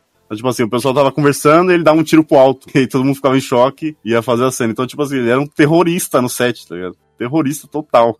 Onde ele chegou. Então, a galera chega num estado de, de, de catarse no set de filmagem que consegue fazer com que eh, essa imersão vá a níveis surreais, né, cara? Vá a, a- a níveis assim. Eu, eu, é engraçado porque é, eu ia citar um. Eu ia citar um, um- grande mestre do terror brasileiro, né? O José Mujica, o famoso Zé do Caixão Pelo caixão. que ele é, até onde se sabe, né, cara, era, era, era, uma, era uma parada meio que oposta, né, cara, assim, era um maior climão maneiro e tal, sabe, tipo, apesar de, de- dele, enfim, dele ser reconhecido até internacionalmente como filme trash, né, como, como terror trash tal, o cara é super reconhecido, assim, tipo, principalmente no, no, no meio do no meio cult, né, é, o, o Polanski já falou do, do Mojica, né? Enfim, um cara reconhecido. Mas que o set de filmagem não era essa tensão toda, né, cara? Que era um set leve, a galera curtia a fazer e tal. É, que, e, enfim, que a, a tosqueira, né, o terror ia só pras cenas. Esse dia eu tava batendo papo com alguém, não lembro quem foi, tá ligado? Que me mandaram essa frase depois eu fui concordar, que o Mojica era, tipo, mais conhecido por lá na gringa do que aqui. Porque aqui, pra ele ser conhecido, ele teve que fazer, tipo, 6, 7 filmes. Até ele falou na entrevista, que, tipo, aqui pra você conhecer, tipo, fazer em 6, 7 filmes.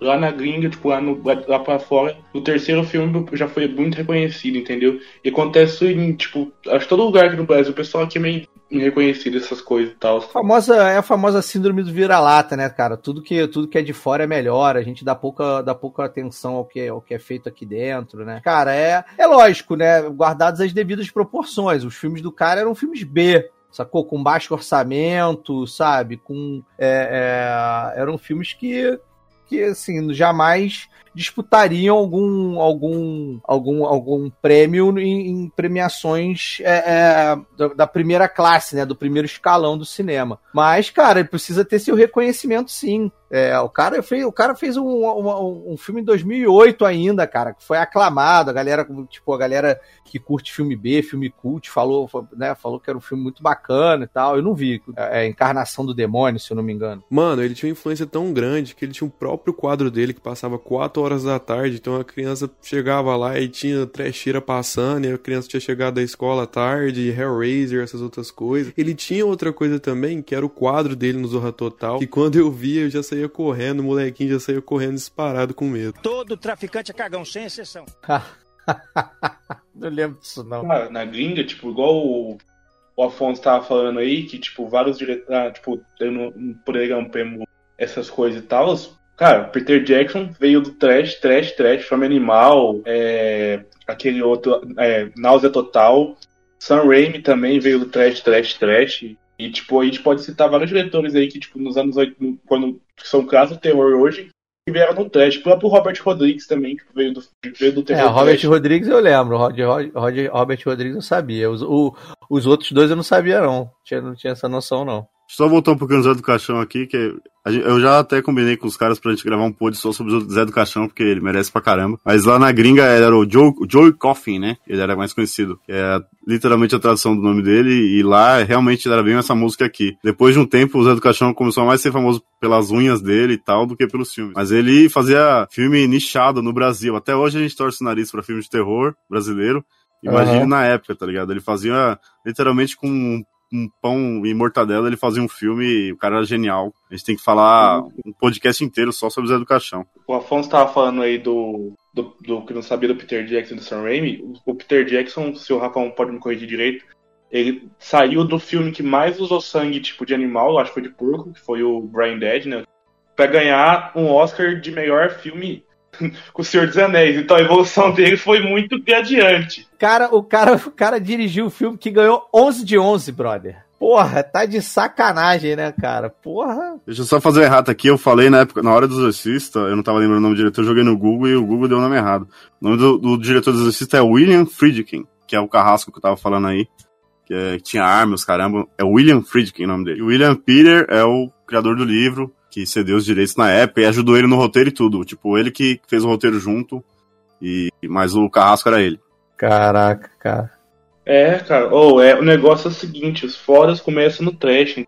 Os diretores mais, mais zica da geração. O Carlos falou de Evil Dead aí. Sam Raimi também, tipo, fez um curta do Evil Dead e tal. Aí conseguiu dinheiro pra fazer o longa. Do longa fez três filmes. Do três filmes, o cara dirigiu Homem-Aranha. O cara dirigiu o filme da Disney. Agora vai dirigir até filme da Marvel, que é o Doutor Estranho, tá ligado? Então É, pode crer. É muita evolução. É, isso aí, não, não deixe de sonhar, né? Você aí que acha que seu filme trash que você tem vergonha de postar no YouTube. Aí, meu irmão, não deixa aí não. de- de- Desengaveta isso aí, posta no YouTube aí, vai, que- vai que você faz sucesso. Não tiveram vergonha de fazer a centopeia humana, porra?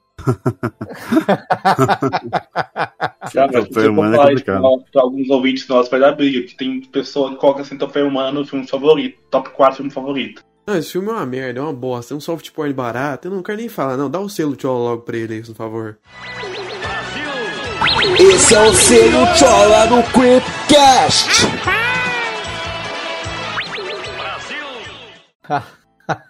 É que a premissa do. do... Caralho, esqueci o nome, Centopeia Humana, ela é curiosa, né, velho? Tipo, ah, vamos pegar um monte de gente e colocar daquele jeito lá, então chama atenção.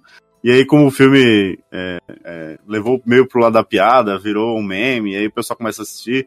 Então vai ter fã mesmo, não tem jeito. Vai ter gente que gosta pra caramba. Mas é isso mesmo, o filme é assim, terrível. Rafael, Rafael, South Park fez muito melhor, que fe- fez Centopeia Humano deles, ficou muito melhor, mil vezes melhor do que o filme. Muito melhor. É, pra, pra quem não, se o 3D não sabe, o único civilizado aqui é o Rafão, porque eu moro no interior de Minas e o Carlos é do, do interior do Mato Grosso do Sul. Então nós falamos puxar um ior, um mió, acostume. Tá tranquilo, tá tranquilo. Diversidade, porra, é isso aí. Chegar na cidade, tem uns caipira meio mal encarado, que parece assassino, seria os dois aí. Genial, É. genial. Muito bom. Isso, isso. Esse dia o pessoal tava falando assim, ah, e é, não gosto pra fazenda essas coisas. Eu falei assim, cara, vocês duvidam que eu vou aqui do lado e mato a galinha? Ele falou assim, ah, você é mentira, negão, você não tem galinha aqui do lado, não. No outro dia eu gravei um vídeo na hora pras galinhas. O pessoal não acredita que eu moro do lado do minha casa tem um galinheiro, assim, uma horta. Porra, tá beleza, ótimo, Chico. Bento. Beleza, Chico É, Bento. Chico Bento.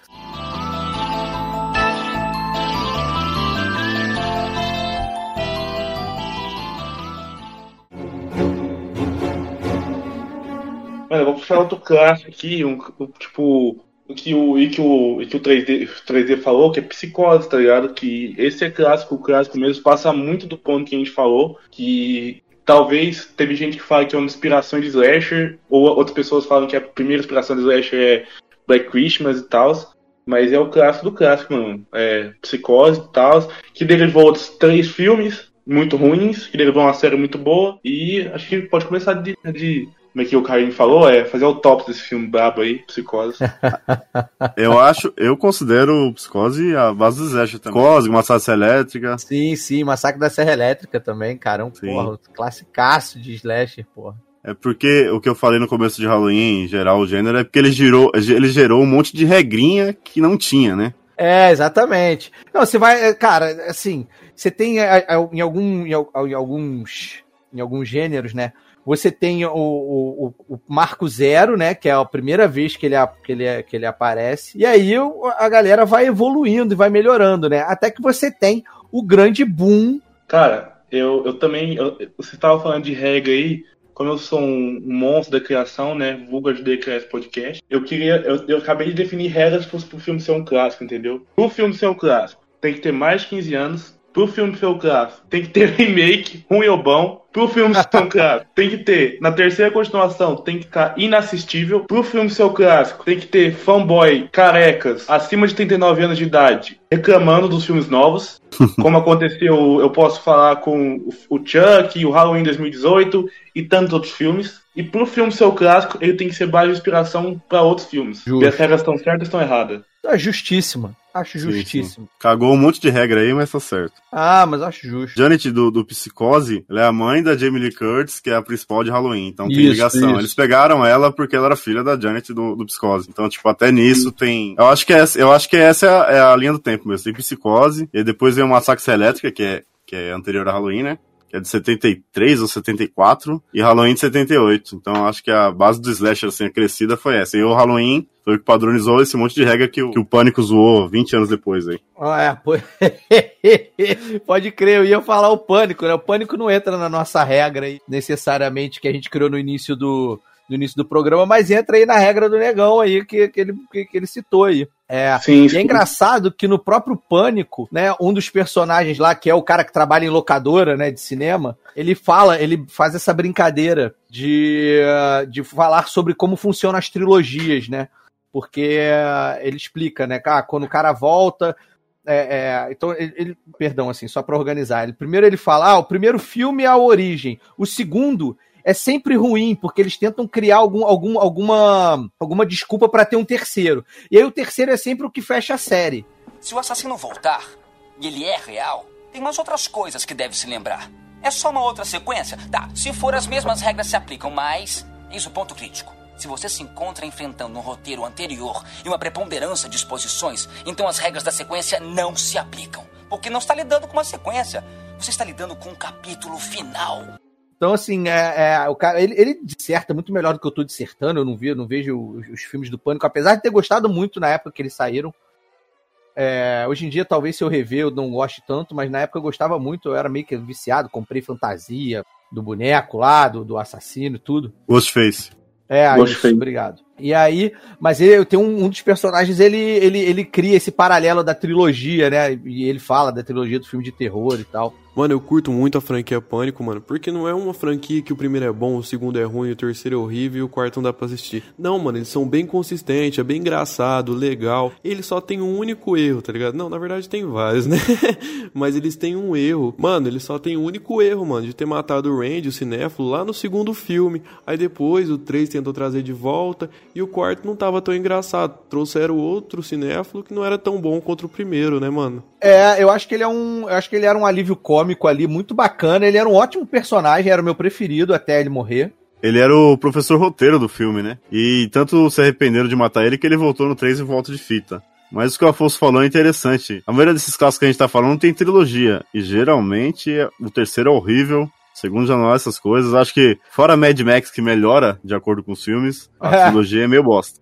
Pela primeira vez vou concordar com o Carlos. É, o Pânico não. Todos os filmes são iguais, todos os filmes são ruins, eu não gosto de nenhum. Então, pela primeira vez eu vou concordar com o Carlos. Carlos, você está certo. Mas ele gosta, pô. Porque ele falou assim que todos os filmes são iguais, tá ligado? Porque ele gosta de todos. Mas eu vou concordar com o Carlos que todos os filmes são iguais. Porém, todos são ruins. É, eu acho que o Pânico passou por isso mesmo. A fórmula meio que repetiu e perdeu a graça, assim. No começo era legal, era genial, mas foi passando, foi perdendo a graça. Cara, tem que mandar o Ghost Space pro espaço, igual fizeram com o Leprechaun e com o Jason. Depois disso tudo dá certo. Tá voltando já, já tá. Outro que tá com remake engatilhado, já gravando aí. Sim, Ué, tá gravando? Eu, eu, eu tinha, eu tinha visto alguma coisa que tinha sido postergado e talvez, e talvez fosse até cancelado, uma parada assim. Já até terminou de gravar já. Ah, é? Olha aí.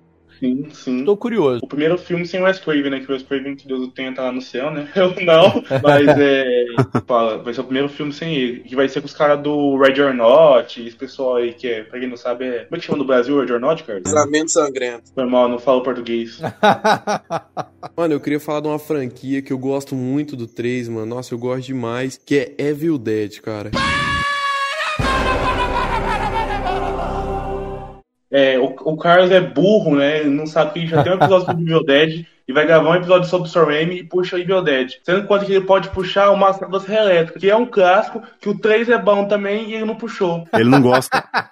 o Carlinho não gosta de Massacre Elétrica. Vamos cancelar ele agora. Gosto do 3, Sim, eu gosto do 3, eu gosto do 3 por causa do, do- Eu gosto do 3 e do 2. O do 1, tipo, O um dois eu é gosto também, mas não acho que é, é o filme, slasher, tal, tal, tal, tal. Não, vai tomar no cu, tá ligado? Acho um puta filme, mas um filme não um filme tão bom assim. Ah, não, é o melhor slasher, tal, tal, tal, tal, não é. Fala o que você falou no grupo, você falou que era ruim. Pode falar. É, eu falei que é tá- ruim, nunca falei que é ruim, nunca falei que é ruim, Rafael. Falou assim, falou sentindo- assim, falou Tô assim. sentindo que alguém tá com medo de, de, de, Tá de com tomar medo do hate aí. cancelamento, é. Tá com Ele medo falou, de "Ah, tomar hate aí. Esse filme aí que é o clássico, essa merda desse filme, esse gordinho correndo com a serra aí.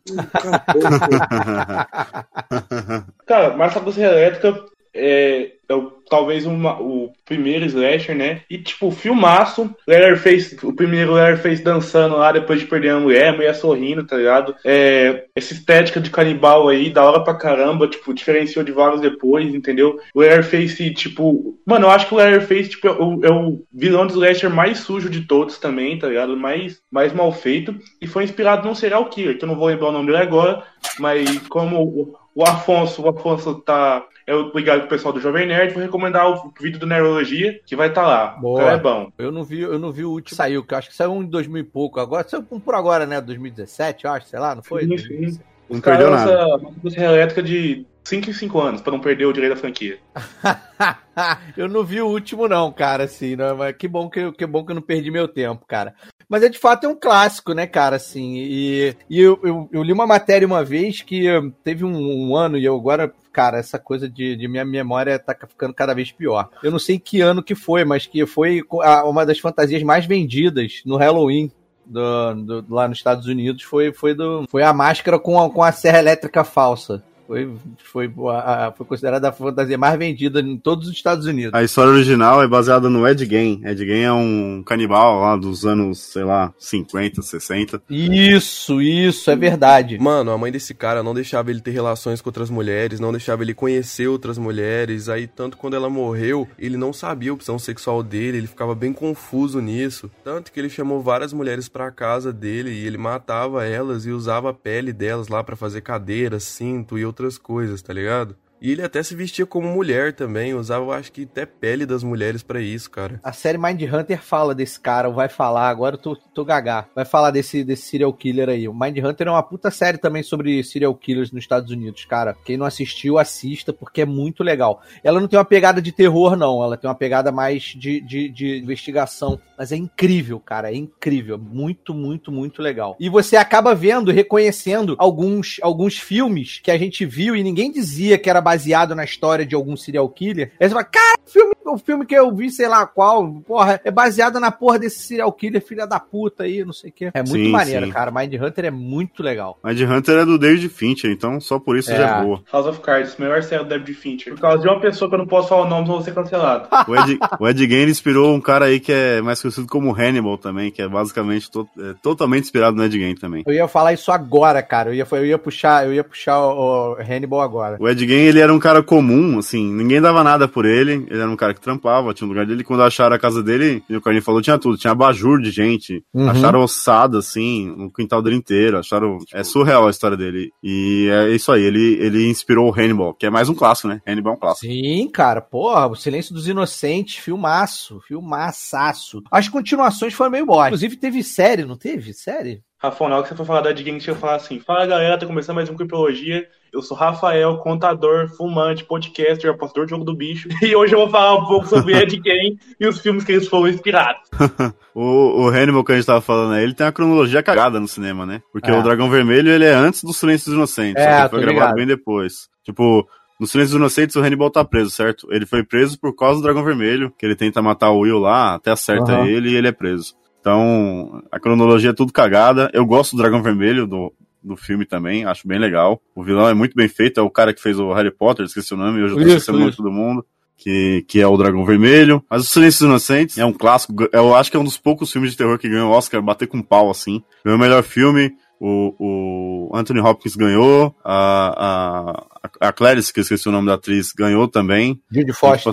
Judy Foster. Então acho que só ele e o Exorcista chegaram a ganhar Oscars, né, com, com terror. E o Exorcista nem foi fi- melhor filme, foi, foi técnico. Mas Silêncio dos Inocentes é um clássico, clássico, clássico. É, tem a curiosidade que o Hannibal já tinha sido, já tinha sido adaptado em outro filme, com outro ator, é, nos anos 80, antes do, do, do Anthony. E aí ele chegou e é o cara até hoje, tá ligado? Não tem como. Ele personificou perfeitamente ali e é um puta ator, então fica fácil, né? Você, você é, é, dá, dá esse, um papel desse incrível pra um, pra um ator maravilhoso. É surreal, assim. Eu acho, acho que foi uma escolha feliz de elenco, de tudo, assim. É um filmaço que dá pra assistir hoje em dia, assim. Dá, hoje, dá, dá pra assistir Dá. hoje em dia de boaça. Envelheceu bem, o famoso envelheceu bem, né? É, exatamente. Você tem medo dele, você sabe que ele não pode fazer nada, ele tá preso, mas o olhar dele é tão penetrante ele é- e ele tem uma presença tão grande que você tem medo.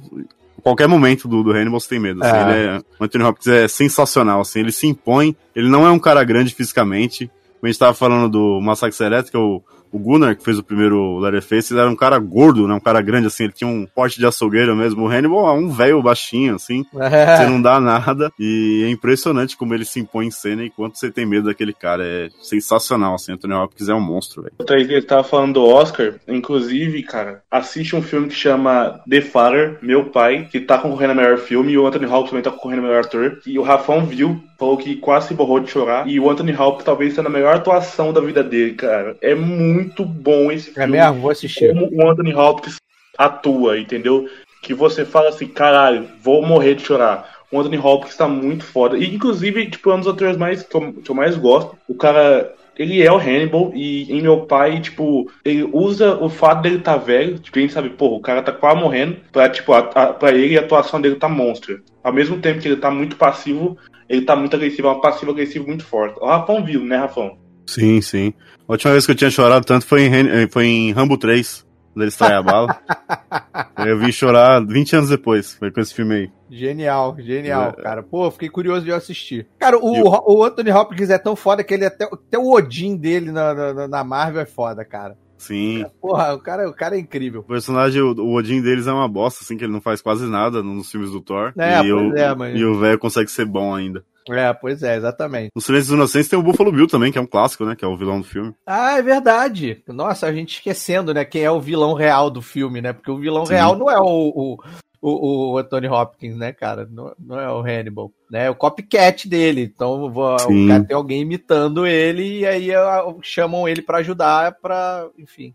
Sem contar que tem aquela cena foda mesmo, que o Hannibal tá preso e ele quer fugir. Aí ele pega, veste a roupa do guarda morto e coloca a cara dele na cara dele mesmo. Cara, tem um filme que fez melhor que isso, chama Face Off, do John Travolta e do Nicolas Cage. clássico, esse é um clássico, hein? Não tô lembrando, não, cara. É o que eles trocam de rosto, pô. O Caraca. Nicolas Cage e o Travolta. Nossa, mas isso é muito ruim, gente. Pelo amor É de bom demais, pô. As pessoas, as pessoas têm preconceito Cara, posso- Nicolas Cage. Posso estar falando merda, mas vai ter remake desse filme também, viu? Do Copycat.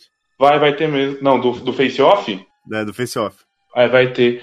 Cara, o, o, o Afonso, é que você não, aqui a gente não vai gravar mais, porque se a gente for gravar mais, né? Porque o Carlos começou, quando a gente começou a ser amigo, e falou assim: Não, o Nicolas Cage é bosta, é merda. Passou um tempo, o pai foi recomendando uns filmes pra ele, a opinião dele mudou, agora é fã número um, igual eu. desgosto do Nicolas Cage, não, cara. Eu não, eu não sou da corrente que, a, que não gosto dele, não. Eu acho que a única coisa merda que, que tentaram fazer é botar ele como Superman, né? Que, que brincadeira que o nego fez lá. Eu achei foda, não sei você. Muito, Caralho. Uma informação que eu sempre tá aqui, vou trazer de novo. Vocês sabiam que o, que o Nicolas Cage é sobrinho do Francis Ford Coppola? Aham, tô ligado, tô ligado. Olha só, mudando, do- mudando, mudando da água pro vinho, mas é só porque é, é, eu tô, tô aqui navegando aqui, vendo aqui é, é, algumas coisas de filme de terror aqui também, não sei o quê. Obviamente que me bateu agora, acabou de bater agora aqui na, pra mim, o, o, o novo filme dos Jogos Mortais, né?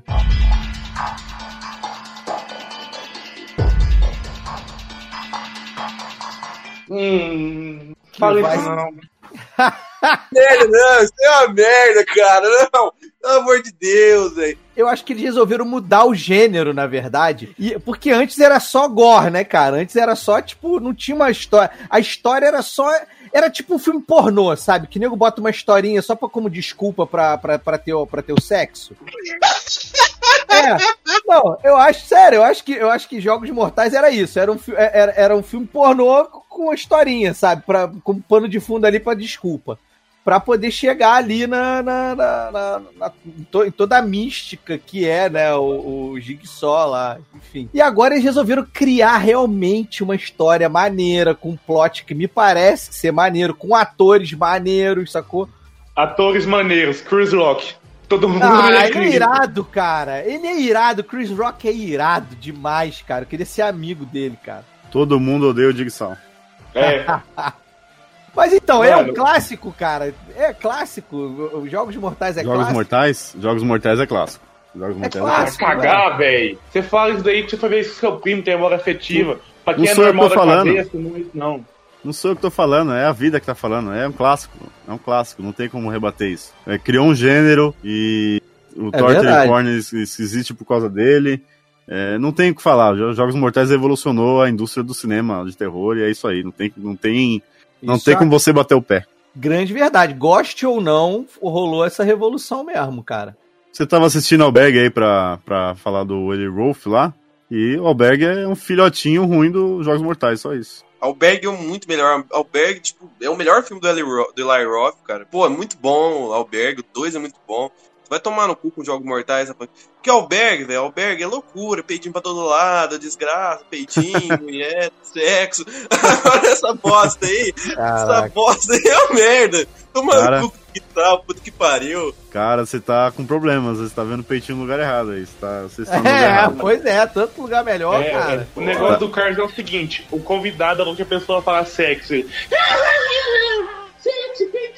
Então o negócio do Carlos, filme com o Pedro tá gostando. Mas apesar que o Alberg eu acho melhor também. Não é melhor. É, Alberg é bom, eu gostei, eu gostei de Alberg. T- t- Eu não sei se eu gosto mais do que eu gosto de, de Jogos Mortais, mas também não tenho, não sofro de amores por, por, por, jogos, por Jogos Mortais, não. Eu vou puxar um filme aqui que, que é um clássico e que é mais um que criou um gênero. Ele não foi o primeiro, mas ele gerou um gênero que é Tubarão, né? Tubarão é um clássico. Gerou o gênero de Oh, filme de oh, monstro, filme de monstro assassino, fez todo mundo ficar sem ir pra praia uns três anos de medo. Tubarão, na verdade, ele se tornou um filme melhor por causa de um problema no, no, no set de filmagem. Eu não sei se vocês já falaram sobre isso em algum podcast de vocês, não sei se, você, se, é, se é sabido pelo grande público, mas o Spielberg mandou fazer um tubarão é, todo mecatrônico, né, cara? Assim, um tubarão que funcionava, né? Tipo, pra morder as pessoas, pra ser uma parada literal. Só que o tubarão quebrou no meio das filmagens. E aí, o, o, o subterfúgio, né? A, a saída que eles deram para isso é tornar todas as cenas misteriosas. E isso fez com que o filme ficasse três vezes melhor do que se tivesse realmente um tubarão toda hora mordendo alguém. Uma curiosidade de sete aí que, que a galera não fala muito, mas graças a isso que o filme ficou se tornou um filme ainda melhor. Porque você imagina, ia ser um parque dos dinossauros, ia ser um, um, um, parque dos dinossauros na água, sacou? Com tubarão mordendo tudo, todo mundo a toda hora. Sem aquele suspense, sem aquela coisa da música. Tom, tom, tom, e aí ninguém sabia o que ia acontecer. E aí as cenas meio confusas e tal, como é? Porque aquelas cenas confusas de ataque sacou? Elas eram para ser mais claras, do tubarão realmente mordendo e tal, porque era um tubarão mecânico, fodão, que, que, que quebrou, né? Fodão. Enfim. E aí elas se tornaram confusas. E aquilo te imergia dentro daquela cena. Então você ficava agoniado porque aquilo parecia que era realmente o que acontecia quando uma pessoa era atacada, entendeu? Quando, quando rolava um, um, uh, né, um ataque e tal, assim. É... Tem um.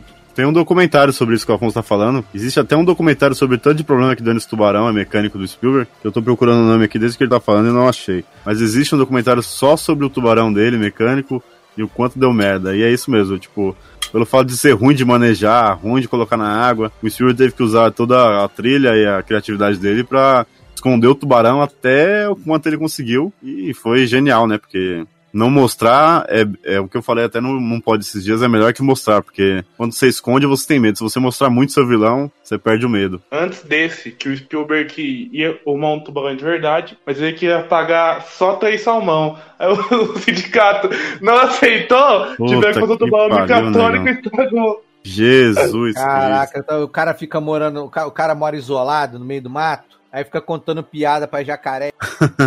eu pensei que ele tava falando sério, ele veio todo, não, que na época, não sei o que. Eu falei, porra, ele vai falar algo interessante. Ele me corta pra fazer essa piada. O negócio que o Rafão falou, que ah, o pessoal ficou três anos sem ir na praia e tal. Isso é americano, cara. Americano é burro. Americano acredita em bucho de bear, americano acredita em tudo, tudo que é tubarão no meio da, da piscina e tal. Brasileiro não tem trem, não. Brasileiro é esperto. Quer ver, na mesma época do tubarão devia estar o, o jovem Afonso 3D lá em Petrópolis, surfando na praia, feira das gatinhas. Cara, Rio de Janeiro, todo lugar tem praia, não é possível que uma, uma cidade do Rio de Janeiro tem praia. Assim como Minas Gerais, todo, todo mundo come queijo, Rio de Janeiro, todo lugar deve ter praia.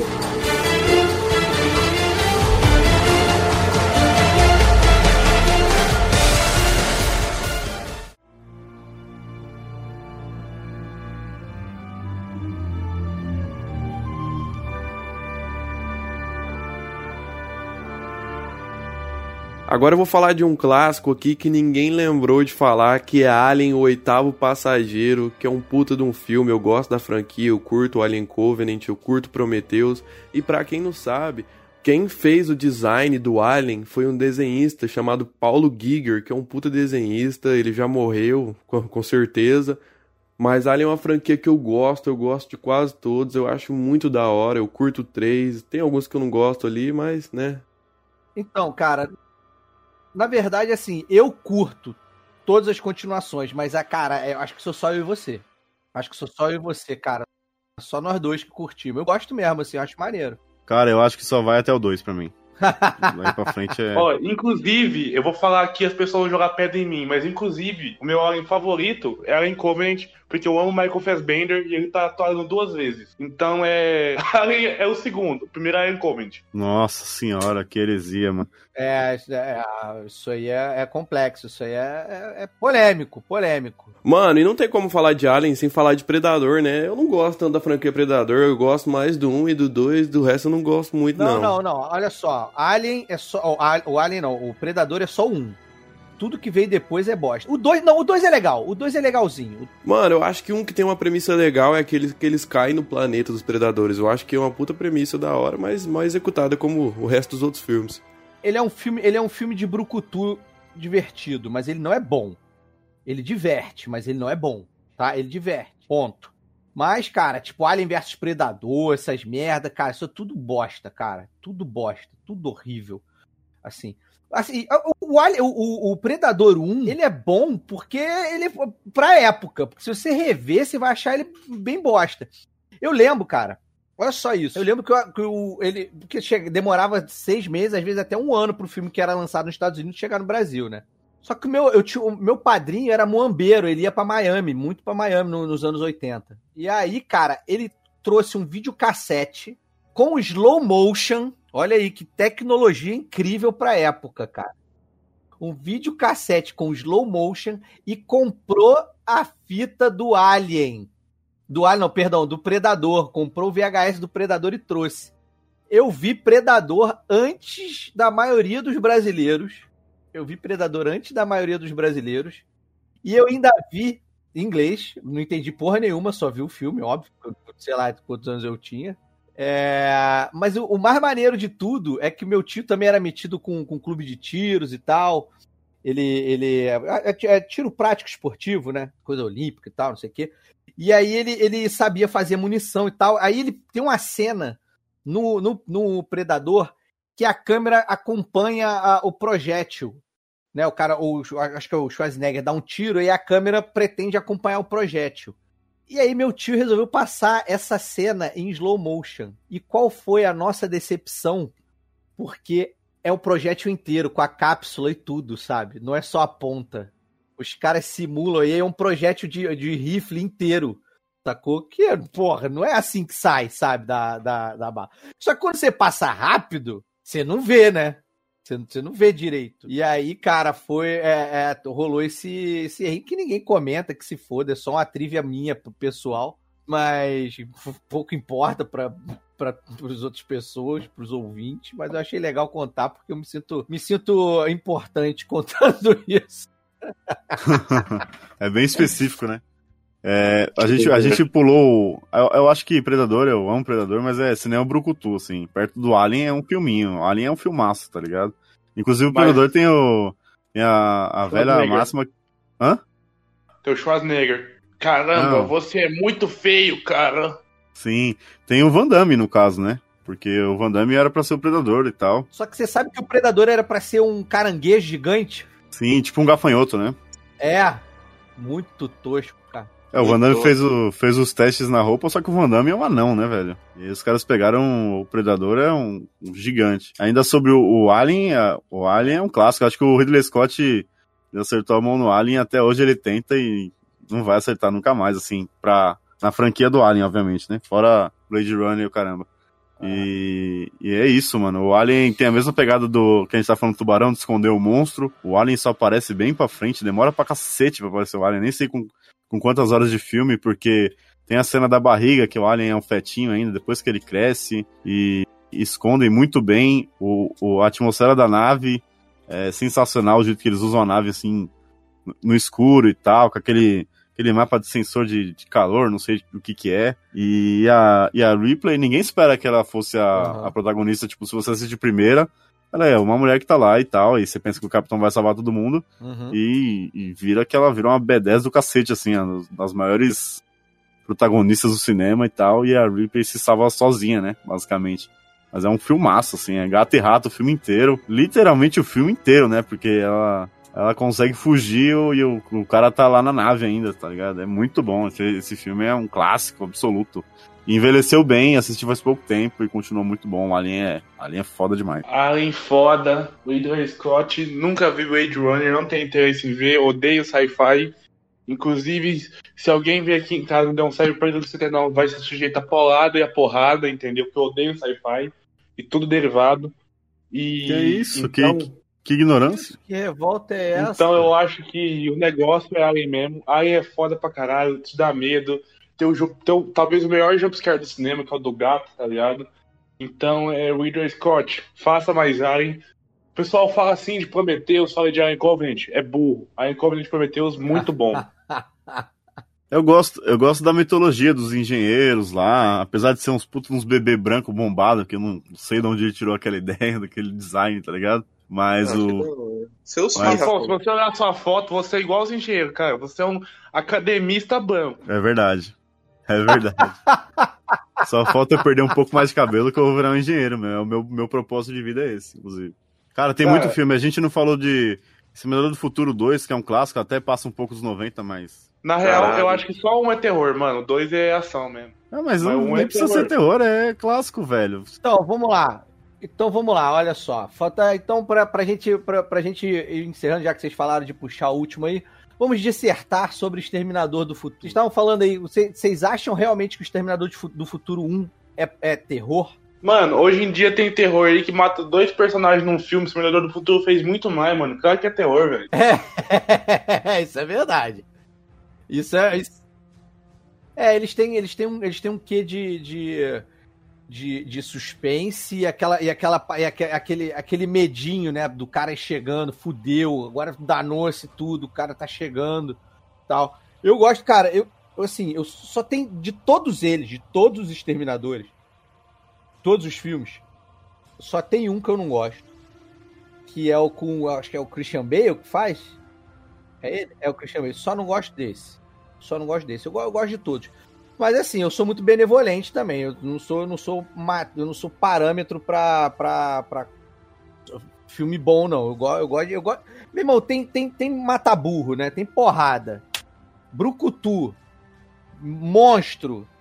E, e- e morte, eu tô curtindo. Cara, é, eu vou falar um negócio pra vocês que o, o Exterminador do Futuro é muito. A franquia toda é muito foda. Um, porque tem o maior ator de ação de todos os tempos, maior brucutu de todos os tempos, que não sabia nem falar quando chegou nos Estados Unidos. é isso aí. cara. Arnold Schwarzenegger. Segundo, é o filme que. O primeiro e o segundo é o filme que mais deu frase e palavra ícone pro cinema, tá ligado? Hasta la vista, baby, I'll be back, mãozinha pra cima e o caramba 4. Terceiro, cara, é a Final Girl, ou vilã do filme, que é a, a Sarah Connor. Foda pra caramba, mano. Foda pra caramba. E, cara, Exterminador do Futuro é, é uma saga foda. Inclusive, toda a saga então, Schwarzenegger é foda, cara. Schwarzenegger é um, é um, é um deus na terra, tá ligado? Foi governador da Califórnia. Gente que fala bem. O Ratinho, dia eu tava vendo o vídeo do Ratinho. O Ratinho falou assim: ah, Schwarzenegger foi o melhor governador da Califórnia. Se o Ratinho falou, cara, o que, que eu sou pra negar? Ele tem um burro de estimação, ele seria como é, druida, entendeu? Cara, o velho, até o velho tem, o velho tem milhares e milhares de curtidas no Instagram dele porque ele posta réus cantando parabéns pra você com o burrinho dele, cara. Ratinho, cara, o Ratinho virou referência agora, mano. Que caralho de mundo que a gente tá vivendo, cara. É, é, não. Cara, ele, ele gastou, cara, tem, tem duas pessoas do mundo das, da- das celebridades que gastaram todos os pontos de habilidade em carisma. É o Jack Black e o Schwarzenegger, cara. Tipo, cara, não existem pessoas mais carismáticas que os dois. Talvez o The Rock chegue perto.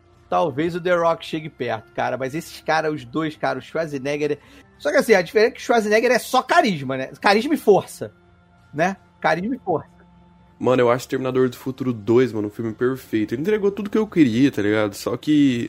Ah, só que porra nenhuma, mano. O filme é bom pra caralho, não tem que falar do filme, não. O filme é bom, um também, não tem nada que falar dos filmes, não.